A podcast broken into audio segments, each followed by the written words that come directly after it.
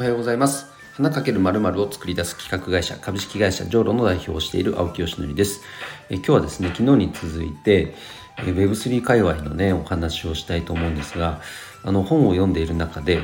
ああなるほどなと思ったことがあったので一個それについてお話をしたいと思います。え本題に入る前に1点お知らせです。運営しているオンラインサロン花と緑の社会実験室そうでは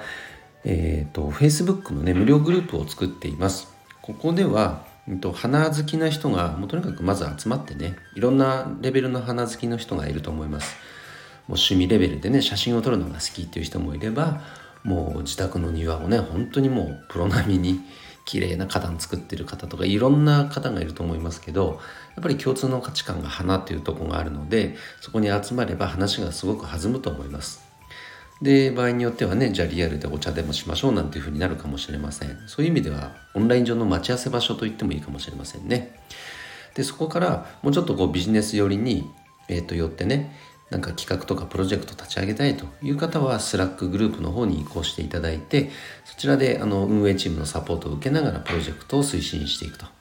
であとは月1回特別研究会というものがあって業界のいろんな専門家がそこに来てあのトークセッションをしますので、えっと、そういった、うんと、クローズドイベントにも参加できるといったような、えー、コンテンツを用意していますこちらは月額1500円になりますが興味ある方は是非参加してみてください。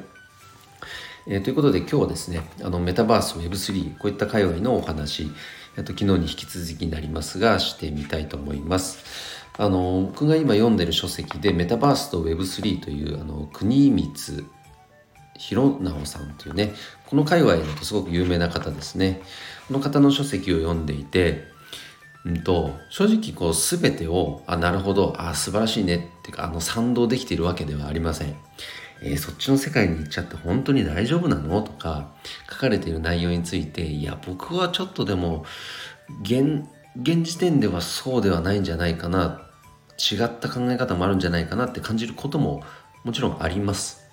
まただこの中で昨日読んでいてあの共感できたことがあったのでそれは一つねシェアしたいと思います。あなるほどと思いました。うんと、これは何かっていうと,、うんとまあ、よくこの PDCA って話はね仕事の中とか出るじゃないですか。ただこれってすっごく遅いっすよね 何て言うのかなすごくなんか回しにくいというか確かにもうすでに PDCA オアコン説みたいなのも出てね。もっとこのギュッとそのサイクルを絞ったえっと PDA だっけ？なんだっけ？ちょっと名前忘れちゃったけど4ステップじゃなくて3ステップの考え方っていうのも出てきてるぐらい PDCA っていうのはちょっとやっぱり回しにくい時代になってきてるよねとえっ、ー、というふうな声も出ています。ただまあ要は何が言いたいかっていうと、仮説をしてその仮説を立ててやってみて検証するっていうことがまあ大事だと。これは時代が変わってもすごくね共通して言えることだと思うんですけども。じゃだったらその仮説検証をこのバーチャルの世界でやってみたらいいんじゃないかっていうことも書かれていてあなるほどねと思いました。それは確かにと思いましたね。であの、まあ、例えばじゃあどんなことかっていうと,、うんとまあ、ベーシックインカムってありますよね。あれって実際に、まあ、賛否はあると思うんですけどもいくら議論してたところで実際にじゃあ導入してみたらどうなるかっていうのは導入してみないと分かんないことじゃないですか。でもそれをいやそうじゃないとかっていう議論をどれだけ繰り返したところで平行線だと思うんですね。